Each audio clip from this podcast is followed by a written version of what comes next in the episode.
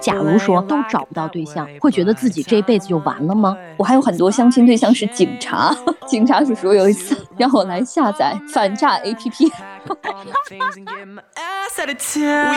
这是为什么很多人就是单身成了一种恶性循环？他一单就要单很多年，就是心里的包袱特别重。相亲确实给大家可能带来的体验是坏的大于好的。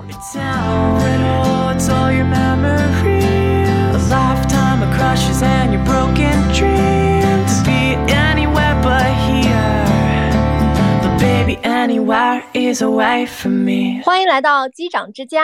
这里是虚拟出租屋里的隔空对谈，这里是相隔千里的姐妹云聊天儿。我是爱静，坐标兰州；我是萌萌，我在北京。第六期来我们机长之家做客的是阿林，那我们再次欢迎阿林。Hello，大家好，我是阿林，坐标重庆，欢迎大家来吃火锅哟。嗯。上期我们讲了很多奇葩的一些相亲的经历，但是其实我们更想聊的就是我们对于相亲这件事情的一些心得和体会。因为我觉得身边很多的人对于相亲这个事儿还是属于一种比较排斥的这种态度。嗯，我们虽然说三个人相亲的次数不尽相同，但是接触相亲这个事儿呢也是很长时间了，所以我们到现在为止，我们对于相亲的态度是什么样子？对于相亲的态度，那我现在个人的感受是，哎，不得已而为之。呃，虽然是被迫接受的，但是我觉得对于当代年轻人来说，它也不失为一种非常高效、精准的找到自己另一半的方式。但是这种路径虽然好，我也不希望大家经历太多次，还是希望大家能够尽快的，就是遇到心仪的对象吧。毕竟。太多次的这种相亲体验，有的时候会让人觉得这个心情不是那么美好啊，就会觉得为什么茫茫人海当中，别人都能成双入对，我却要经历这么多的奇葩？嗯，所以其实两位都有非常丰富的相亲经历，一个呢在兰州，一个在重庆。哎，我是真的没有想到，爱静竟然相了这么多次。我都是因为先有了相亲的经历，然后我才能够进入到这个感情当中的。我不是上一集交代了吗？就是我是我的男朋友都是通过相亲得来的。就你身边的人会大致的去帮你筛选一下，呃，比如说他的家庭背景啊，然后呢他的一个职业呀，大致的一个情况呀，就是在这些方面会有一个基础的一个了解，而不是。像现在有一些人，其实你可能就是跟他接触半天，你连他到底是干啥的，你可能都不太清楚。然后呢，我不知道是从哪里来的这种从小根深蒂固的这个感受，就是我真的是非常想要很早去结婚。我是一个特别恨嫁的人，就是我身边所有的这个女性朋友们都知道，我在嗯以前就是每一年我的新年愿望就是我希望我今年能够结婚。所以我在面对每一段恋情的时候，都是以结婚对象的这个要求去评判对方的，就不是说哎我们恋爱谈的如何，而是这个人他到底适不适合跟我结婚。所以如果一个人跟我在这种相处阶段的时候，他就会收到来自我各种各样的一些考验，然后基本上能够当我男朋友的人呢，我觉得我在内心也觉得他能当我老公了。所以我这个准入门槛呢，就是特别。高开始一段感情的这个这个入口也特别的长，导致我其实每一段恋爱也会谈的比较的长，然后谈完之后可能又会花很长时间要再走出来，好像也就拖了很长时间，到现在为止也都没有没有结婚。但是我是觉得，对于相亲的这个态度就是一种交朋友，第一次跟他见面的时候，一定是以这种朋友或者是见面或者观察他的这个兴趣去开展的。我跟大家说一个很奇葩的，就是。我在第一次跟这些相亲对象见面的时候，都是以一种记者的身份，然后跟人家去见面的。就是我会在这个过程当中把对方当成一个采访对象呀。你会发现很有意思的一点，就是很多人他在相亲的时候，他的那个表现和他真人在生活当中可能是有很大差异的。接触个一两次之后，你发现哦，原来他是这样的。然后第一次见面的时候是装成那样子的，然后我觉得还挺有意思的。我是觉得，其实现在年轻人的相亲和就是以往或者说我们上一辈理解的相亲，可能有一点不太一样啊。在我们以往的这个认知里，这个相亲就是相完两个人看对眼了就要结婚了，两家就要谈这个结婚的相关事宜了。但是我觉得对于现在的年轻人来说，可能不是这样。现在我们相亲可能只是说多一个认识异性的这个渠道。我并不一定说我们两个有感觉或者聊得来，我们下一步立马就要谈婚论嫁。我们可能还是嗯，心里还是一个比较宽松的状态，还是说，即便我们是相亲认识，我们也要先谈恋爱，足够了解，觉得 OK 了，才会去考虑这个谈婚论嫁的事情。哈老师的很多这个相亲对象都变成你的朋友了吗？是真的有达到你的目的，说成为你朋友圈里面的一员了吗？为你打开了这个社交圈？嗯，有，真的有，有一些本身很优秀，但是可能因为种种原因啊，你双方不来电，擦不出火花。但是我觉得擦不出火花，双方又都没有做错什么，对吧？这种情况下其实是可以做朋友的。我就有一些真的就成为了生活当中很好的朋友。有那么，我看至少有那么两三个吧。你比如说，我有一个相亲对象啊，是医生。虽然我们没在一起，我之前有一次去医院排了好长的队挂号挂不到，然后我就发朋友圈抱怨了一下，吐槽了一下。然后刚好定位定位的是他们医院，然后被他看到的，他就说你要挂哪个科室啊？我告诉他之后，他就帮我私下里联络了他在那个科室的朋友，然后我就直接到那个科室去找他朋友，就帮我看了我的那个检查报告。我觉得哎，还蛮好。然后我还有一个相亲对象，他也是做这个文化产业的，就是跟我喜欢的什么戏剧啊，呃，其实大家都很聊得来。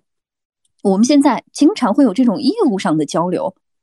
因为大家都在做同样的事情啊，所以我觉得这样就就很好。嗯，也不用太排斥这这件事情。我真的是靠相亲打开了在这个重庆的 朋友圈。我还有很多相亲对象是警察。警察叔叔有一次让我来下载反诈 APP，这是完成他的 KPI 是吗？有没有银行的让你开卡办业务的？银行的我想想，哦，还有还有一个是在银行工作的相亲对象，但是我们没有见过面啊，嗯，彼此存在在朋友圈很久了。他有一段时间在搞一个副业，他开了一家这个网店卖这个。美容仪，他前一段时间想搞这个网上直播，来打电话问我愿不愿意去给他当主播，帮他卖美容仪。嗯，所以我觉得是在那种嗯异地啊，或者是一个新的环境当中，相亲这个事儿，它就是一个。也算是相对来说比较有效的一个社交吧，能够让你完成一个破圈儿。我觉得至少就是，比如说把对方当成一个公平公正的、尊重对方的一个采访对象，然后去了解一下他们的这种行业呀，包括不同人的生活方式啊，挺好的。但是，嗯，像为啥现在很多人说起来相亲就觉得说它是一个很负面的一个词汇，甚至我们根本都不愿意承认自己有过相亲的经历啊。更加就是会社死的，就觉得说，比如说我们去参加什么相亲活动，被人知道了呀，被人这个发现了呀，就觉得是很丢脸的。这个原因，就是因为相亲确实给大家可能带来的体验是坏的大于好的。但我觉得，我始终认为，就是相亲本身这个事儿，它不是一个坏事儿。但是相亲的不好的体验，都是因为不靠谱的介绍人、不靠谱的机构、不靠谱的一些沟通方式。造成了很差的一种体验，所以我觉得给别人介绍对象这个事儿啊，一定是要谨慎。我听过的就是很多人觉得非常受伤的一点，就是比如说家长啊，或者是一些长辈啊、亲戚朋友给他介绍的对象，但是可能这个亲戚朋友并不是很了解他，他们认为这个对象很好，然后介绍给他的时候，会让这个女孩觉得非常的受打击，就觉得说哦，原来我在你心目当中就是这样的吗？哦，我的这个择偶在你心目当中就是如此的随便，然后就感觉哦，这样的标准就你就觉得是很合适的嘛，就是让对方觉得说和他心目当中那个差异是很大的，大家就觉得说很挫败。我是觉得啊，为什么大家对于相亲这件事情会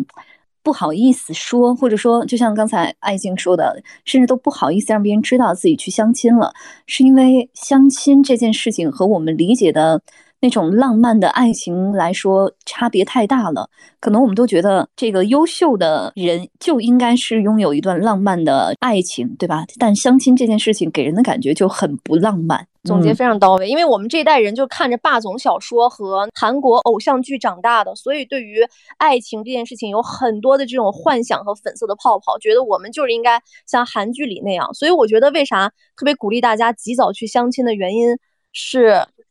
早点挨生活的重锤，我觉得你 认识到这种两性交友呀，或者是婚恋的现实啊，也是一件越早认识到越好的一件事儿。对，就是大家不要去想说，真的我们会遇到偶像剧里的那种，你这个上班的时候在电梯里不小心撞到了一个人，摔倒了之后就遇到了自己的这个梦中情人啊，这种事情大概率是不会发生的，只能积极的通过各种方式去认识这个异性，加大样本量，才能够提高找到自己心仪另一半的概率。不需要对相亲有太多的其他的这种就反感啊等等这种情绪，我觉得都不要有，它只是一种帮助我们认识。更多的这个异性的一种渠道而已。我了解到很多那种留学回来或者说在国外的相亲啊，大概的形式呢跟我们差不多，但是他们会有一个顺序上的差别，就是两个人先认识。那叫相亲吧，不管是朋友介绍的或者怎么样，两个人先认识，认识一段时间了之后呢，就开始 dating。这个 dating 里面的东西呢，就非常的丰富了，吃饭、看电影，包括后面大家可以想象到的所有哈，很多。然后双方在各方面了解了之后，觉得比较合适，那我就等着一方，或者是我主动的跟对方说我们要不要在一起。我听这件事儿的时候，我觉得很诧异的就是，在国内哈，我们吃一顿饭，或者说我们俩聊一聊。大概率就能啊定下来说，那我们到底要不要在一起？或者说，这个男生很积极的去追这个女生，哎呀，追了一段时间之后，我们觉得嗯可以在一起了，在一起了之后，我们再去 dating。你们明白我的意思吗？但是国外刚好跟我们这个顺序是相反的，就是他们需要呃从这个心理到身体各方面的去了解这个人之后，我才能确定这个人到底是不是我想要的。所以我会考虑一个问题，就是他们是不是更全面的在婚恋或者是在爱情上要确定自己想要的东西，而国内或者说在我们身边呢，就只是觉得嗯差不多，然后我就可以和你走进一段恋情。我我不知道你们两个怎么看这件事儿哈。哎，这个事儿是我一直反思过自己的一件事儿，就是我觉得有些人的标准是不一样的。像对于我来说的话，就是我对这个人的感受是达到了百分之百的感情，我才会考虑跟他去继续接触的。但是我身边有一些女孩呢，她就是属于抱着一种可以去试试看的态度。比如说，我一直说，我说我对这个人是到一百分，就是九十分都不行。可能有一些人就觉得说，我大概对这个人有一些二十分、三十分的了解的时候，或者是好感的时候，我就可以和他试试在一起去交往了。但是我现在是比较推崇于后者的，就是跟我这个情况不太一样的，就是可以试试看。对，去试试看，就不要把这个门槛吧拉的那么高，就觉得我一定是要在方方面面，在你追我的时候，我就已经把所有的这个考察都设置好了，然后再去开始。但其实你在这个过程当中就会错失掉很多的一些和别人接触的机会。而且我觉得相亲这件事情，或者是和别人 dating 这个事情，嗯，不光是说你会增大你遇到对的人的这个几率，而对于年轻女孩来说，很重要的一刻是让你知道你。不要什么样的人，这个也很重要。这个都是在帮你建构自己的一个个人的认知体系。而我觉得，一个女孩最容易在什么时候遇到她的真正的适合的人，或者是遇到一段好的感情，遇到了你还能抓得住呢？就是她把她自己立起来的时候。这个立起来，既要知道自己要什么、需要什么、适合什么，也要非常明确的知道自己不要什么、不适合什么。但是我们现在这种传统教育就是。爸妈可能在十八岁之前管你管的特别严，大学都不让你谈恋爱，然后毕业之后你立马你就要给我就谈上一段，所以我觉得，除非是你在学生时代就遇到了很好的那种婚恋对象，然后你进入到社会面之后，真的就是很难分辨。但说实话，一段好的感情是特别可遇不可求的，就是如果你已经准备好了，不一定代表对方可能已经准备好了，或者说你已经准备好了，那个人还遥遥无期呢。要不然怎么会有这么多？说实话，很多三十加甚至三十五加的女孩子还在盼望和等待属于自己的那个 Mr. Right 啊。刚才艾静说了，我觉得阿林呢，阿林你是嗯自己达到多少的期待值的时候，你就可以和这个人进入到一段恋情当中。我觉得这个问题啊，刚好其实我之前是思考过的，真的，因为我周围有很多年龄三十上下，但是依然单身的，我就发现一个问题：很多女孩子在相亲、在处对象这个过程当中，尤其是到了这个比较尴尬这个年龄之后，她会在开始之前有特别高的这个心理的门槛。这个门槛就意味着什么？就是她在和每一个人相亲的时候，那个眼光会格外的挑剔，想的事情会特别的多。啊，甚至是说我跟你相完亲就一定要结婚，就是心里的这个包袱特别重。但往往我就发现，就是你心里包袱特别重的情况下，你是很难去和别人建立这种亲密关系的，因为你的心里全是防备，你每天都在。都在思考他到底适不适合结婚呐，适不适合成为另一半。你反倒很难开始一段和这个异性的这个感情，这是为什么很多人就是单身成了一种恶性循环，他一单就要单很多年。我特别同意这一点，而且我特别想说的一个观点是啥呢？就是以前大家都会流行一句话，不以结婚为目的的谈恋爱是耍流氓。现在大家的观点是以结婚为目的的谈恋爱才是耍流氓呢。你谈恋爱你就轻轻松松的谈，很多时候两个人走到婚姻是一个水到渠成的事情，这反而会比较的轻松，或者是比较的容易。如果说你一上来就是要抱着啊，我跟你就是必须要走向结婚的话，反而不太好哎。这是我这么多年以来我觉得总结出来，如果我要是再能，再能就是重新从大学毕业开始的时候，我可能就不会那么多的设限，我就会轻松的去谈恋爱。嗯，对，嗯，这个其实也是也是我想说的，就是我发现，呃，我可能在二十八岁左右的时候最焦虑，那个时候出出去相亲啊什么，为什么就很难开始一段恋情呢？就是心理预设了很多门槛，会用非常严格的标准去审视这个人。那后来我慢慢的去调整自己的状态，我觉得想那么多干什么呢？如果说这个人能够，我觉得可以啊，就是可以进一步接触，那就轻轻松松的该见面见面，该约会约会，如果那个有感情就继续就好了。我觉得在这反倒是在这种很轻松愉快的状态之下，你的这种亲密关系才能够维持的更久。就像你们两个都知道，我从就是上一段感情当中过渡到下一段感情用的时间非常短，对，一两个月的时间。阿林超厉害，一两个月的时间，为什么呢？一个是因为我对上一段，我也是到了万不得已不得不放手的情况下，才会做出放手的这个决定。所以首先我是放下了，另外就是因为我状态调整的比较轻松，我不会有那么多的这个条条条条框框啊，所以呢就能够。更加快速的去走进一段亲密关系当中，这个就是心态很重要。我觉得还有一个问题啊，就是很多人对于相亲的认知觉得它很土。土呢，就是嗯，可能是爸妈也是相亲啊，或者说自己的爷爷奶奶也是相亲。怎么到了我这一辈儿，科技都已经变化成这样了，而我还要相亲的这种方式走入到自己的恋情里？他一是觉得土，二呢还是对于爱情抱着各种各样的幻想。所有的女生啊，我觉得可能都会是，无论你是到了二十岁、三十岁，你都希望啊无意当中撞见你那个爱人，就是有太多这样的幻想，以至于。好像把自己所谓的耽误了，但其实我觉得啊，尤其是在婚姻这件事儿，或者说恋爱这件事儿上，你们俩刚才说的很好，就是放松心态，享受恋爱的过程。但如果要是真真正正在你的生活当中，就是找不到那个结婚的对象，那你说这个女孩子，他可能已经三十多、四十多了，他的心态会发生很大的变化吗？就假如说你们俩。现在都找不到对象，你们现在会非常非常着急，会觉得自己这辈子就完了吗？就是前一段时间，我八十岁的 爷爷奶奶给我打电话啊，当时就问我现在这个感情状况怎么样啊，我就简单大概说了一下。你知道我八十岁的奶奶是怎么跟我说的吗？我奶奶说：“你现在工作又很稳定，完全能够养活自己，老了之后还有退休金，你结不结婚都 OK。”如果说那个人对你不是非常好，不是让你特别开心的话，你干嘛要找一个人烦自己呢？哇，你奶奶好 fashion，所以我当时就觉得，我奶奶一个八十多岁的农村老太太都能说出这种话，我心里是非常的宽慰的，我也就不会给自己任何的这种心理压力。如果婚姻不是锦上添花，那我们为什么要结婚呢？找不到合适的另一半，那就接着找啊，没关系。可能在那个快马上到要到三十岁的时候，那个时候会比较焦虑，但反倒过了三十岁之后，特别的坦然。我也觉得是这样的。我以前可能对于恨嫁这个事儿呢，我特别我特别期盼那个结婚的那个过程。我觉得要穿上婚纱，然后要有一个自己的婚礼，然后要出去度蜜月，甚至在哪儿拍婚纱照，我都是有非常明确的一些规划的。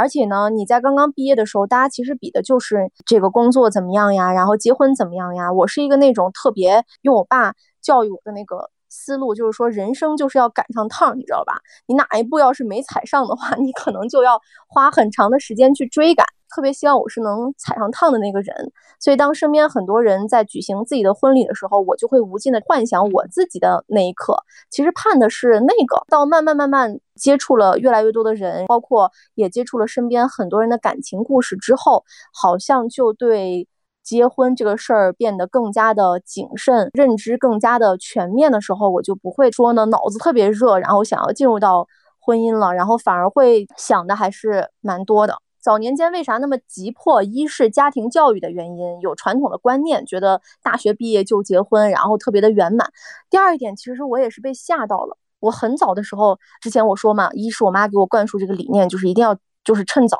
但那个时候我不相信。后来我们单位在组织了一场这个相亲活动，就是我刚才说的房车相亲。我们现在看来，当时的那个活动是很超前的，有男嘉宾、女嘉宾，大家呢在这个行进的这个过程当中去约会，每个人的约会时长呢是八分钟。前面的车里呢是我们装扮出来的一个房车约会目的地，然后后面跟着这个车里面呢是所有的男嘉宾。每天我们的男女嘉宾的比例呢，比如说女嘉宾是四个人。男嘉宾是八个人，在这个行进的过程当中呢，男嘉宾就可以不断的去换人上车，女嘉宾可以面所有的男嘉宾。那男生有可能就是不一定会被见到，因为女生要先看男生的一些资料，决定要不要和他去聊天。如果说两个人都觉得对方还 OK 的情况之下，我们就会把他们的联系方式给交换，然后让他们去认识。如果说觉得不 OK 的话，一方不 OK，那这个就是没有后续了。我当时受到的一个刺激是什么呢？我们也是因为第一次做那个活动啊，没有做的很精细，男嘉宾和女嘉宾的一个资料进行一个提前的一个匹配，导致了一个什么情况出现呢？第一天出现的所有女嘉宾都非常的优质，然后年龄大概都是在二十七到二十九岁之间，工作都非常好，外形条件也很优质，而且呢收拾打扮的都非常认真。结果呢，第一天出现的所有男嘉宾。都让我们大跌眼镜，这其中有一些那种，我觉得有点满脸横肉的那种，就是整个看起来很看不出来他到底是干啥工作，但是让人很没有安全感的。还有一些是属于那种，就是连自己根本都没有打扮清楚的。有一个男嘉宾，就是完全连头都没有梳清楚，就头就直接是炸毛的，然后就上车了。我当时那个心里的冲击非常的强烈，我说我一定要早点结婚。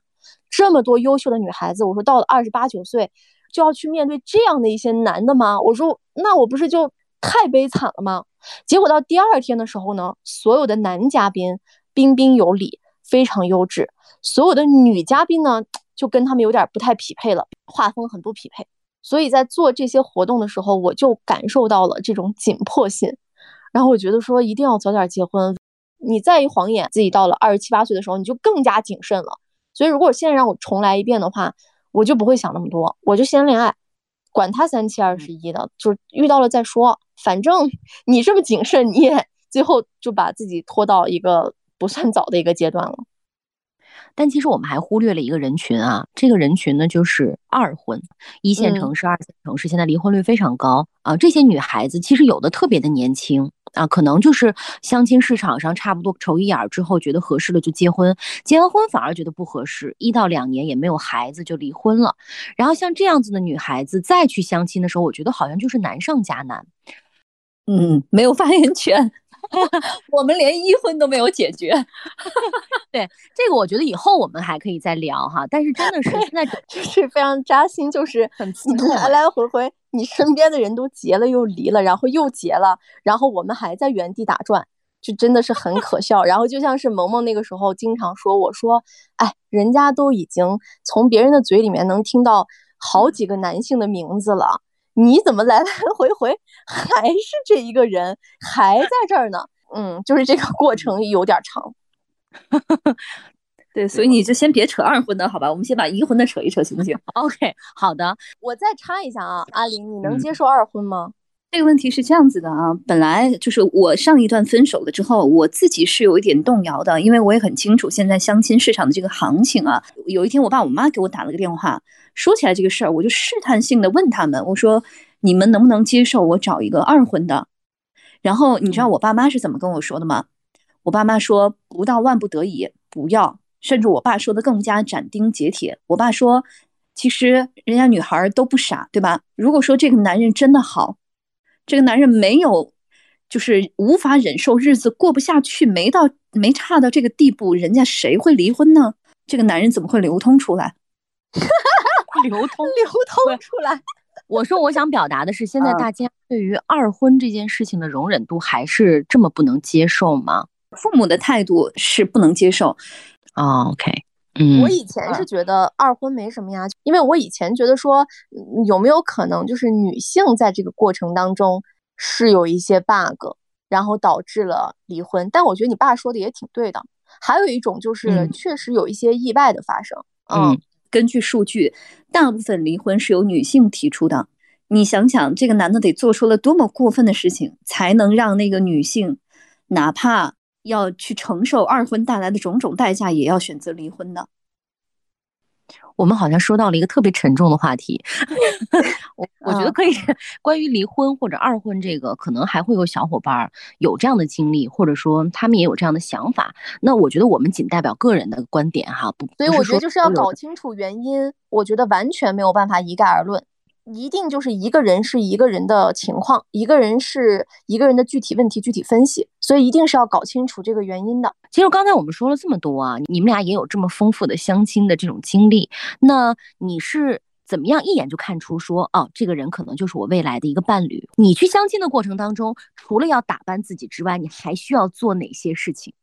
我我觉得第一个就是要认真对待。因为你可能，嗯，不太确定，或是不太清楚你在什么时候就会遇到你的那个很对的那个人，所以最起码就是是尊重对方的这个情况之下，既然你愿意去了，那你就还是应该要展现自己美好的一面，嗯，就不要说是一个那种不情不愿的这种状态去的，然后去了之后也以一种比较平和的心态去面对对方。如果对方让你觉得不爽，那你就找一个方式去结束这段这个约会就 OK 了。然后呢，第二一个就是萌萌刚才说的，你是怎么去确定这个人就是可以继续走下去？我自己的经验和建议就是先别着急下定论，就有可能他在相亲时候的那个呃表现和他本人是有很大的反差的。因为我的第一次相亲就是这样子，我第一次相亲在见到那个相亲对象的时候，他整个人是一种很榆木疙瘩的那种感觉，就这个人完全不是我喜欢的类型。等到后来就是在。平淡的接触的过程当中，我才发现他其实是我非常喜欢的那一款，就是非常的爷们儿。他会去，比如说去骑那种跑马呀，跳那个瀑布呀，然后穿越无人区呀，就我就喜欢这种类型嘛。哎，我才觉得说，哎，这个人 有点意思，而且还把自己的铁饭碗辞了，然后自己去追求自己想要的事业，就这么一个很酷的这么一个人，所以。有有可能就是你第一面见到他的样子和他真实的这个人是有很大的这个差距的，所以这件事情要两说，平和的心态多接触接触，也也有一些人可能是一上来让你觉得特别完美的，那这个时候也要谨慎，因为现在这种杀猪盘的事情也非常多，诈骗也很多，所以就不要急着下定论，觉得这个人行还是不行，用一些事情可以去考验出来。我觉得是这样一个，就是我还是要提醒大家，在出去相亲之前呢，最好还是稍微做一点点小的这个调查或者身份的核实，这个是为了自己的这个安全啊。相亲市场上鱼龙混杂，什么人都有啊。你比如说对方的什么学历啊，呃，什么各种身份，你可以适当的稍微去查一查，保险一点。你像我一般会做什么？是这个要求学历嘛？如果他是硕士或者博士的话呢，你就可以在知网当中。天哪！你要查他的论文吗？去搜他的这个毕业论文，这样的话呢，就可以充分的去核实他的这个学历的信息啊。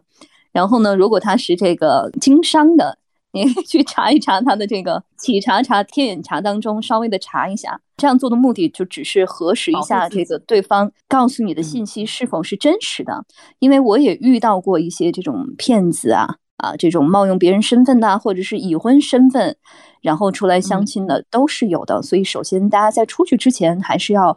核实一下，比如说对方的工作单位，如果说你能够托朋友打听到他的这家工作单位，可以先核实一下这个单位是否有这个人的存在。嗯，然后呢，见面的时候我觉得尽量就放松一点吧，有些人很紧张啊，无话可说，这个就很尴尬。如果是这样的话，可能相亲也不会有什么结果。我觉得这一点上，可能我们这种记者出身的就有非常大的优势。因为我们跟什么人都能聊得下去，相亲它毕竟只是一种认识嘛，就没有说第一面就决定他一定行，只有说这个人我愿不愿意和他见第二面。OK，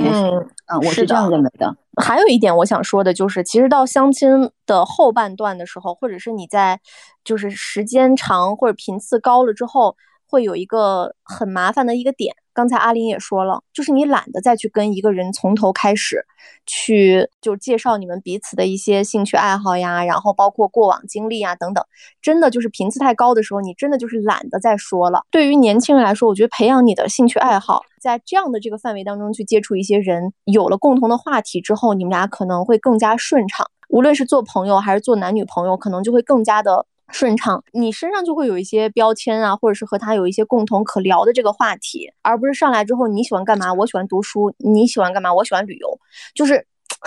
感觉很机械化的这种聊天儿，就是得聊起来，能够避免掉那种相亲式问答或者是相亲式交往的一个很好的方式，就是你去到那些理想的场所，比如说你喜欢运动型的男孩子，那你就多去 跟健身相关的这种。线下活动呀，或者是跟健身相关的这种场所呀，虽然说不是说一定要去这种场景啊，但是你可以向这方面去靠拢，就是千万不要把自己呃禁锢在家里，然后等着你的这个白马王子来找你，除非入室抢劫啊！真的是，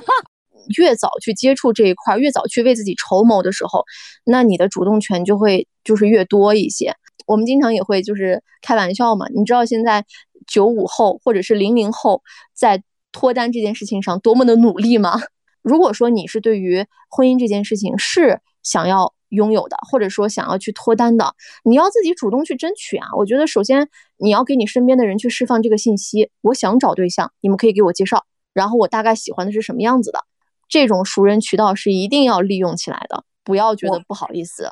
我还想说一点啊，就是我觉得很多女孩可能有有一种固定的思维，就觉得说谈恋爱这件事情一定是。要男生主动。如果说你对对方也是有好感的，就你可以稍微主动一点，这样的话才有可能有故事。我觉得人和人真的都是接触而来的，每个男生或者是每个女生，他在面对不同的人的时候，真的是不一样的状态。就也许你们在相处的过程当中，他对你的这个感情逐渐加码之后，那他可能就会往你想要的那个方向去走。然后我觉得好的对象就是引导出来的，你先有了你自己的标准。然后有了你自己的一些相处的法则之后，那就会挑选出来那个合适的人。我大概总结一下二位的发言啊，我觉得第一点很重要的就是调整心态，第二点呢就是加强沟通，第三呢更重要的一点，其实看你在什么年龄做什么样的事儿，不要去排斥相亲这个事儿。你自己要不要婚姻？我觉得要想清楚。可能很多年轻的女孩子想不清楚这件事儿。在你有了一定阅历的时候，有些人确定说我不要婚姻，那 OK，我觉得没有任何问题，这样的生活也很好。但如果你确定想要一个亲密伙伴，或者说想要婚姻的话，可能还是需要再更加打开自己。那我的话确实没有什么可以贡献的，英年早婚的我，所以呢，也希望大家在努力之后呢，能够快速的拥有属于你们自己的缘分。其实最后呢，我想分享一个观点，就是婚姻是一件很美好的事情。我觉得前提是遇到对的人，然后呢，婚姻是一件很美好的事情。但是呢，爱情是一个非常奢侈的事情。大家不要因为身边的人都出双入对，然后你就觉得说是不是我有什么问题？这本来就是一个很难的事情。我暂定明年九月九结婚，你们来不来吗？你人确定了吗？那必须来，时间都已经定好了。感谢大家收听我们的机长之家，也欢迎更多的小伙伴可以到我们家里来做客。还有一点想要说的就是，希望大家能够给我们留言，就是自己关于在相亲这件事情上的一些见闻和感悟，都可以给我们留言。一定要多多的关注我们，给我们点赞支持我们，然后我们这个节目才有更新下去的动力。那今天我们就这样啦，拜拜，朋友们，拜拜，拜拜，拜拜。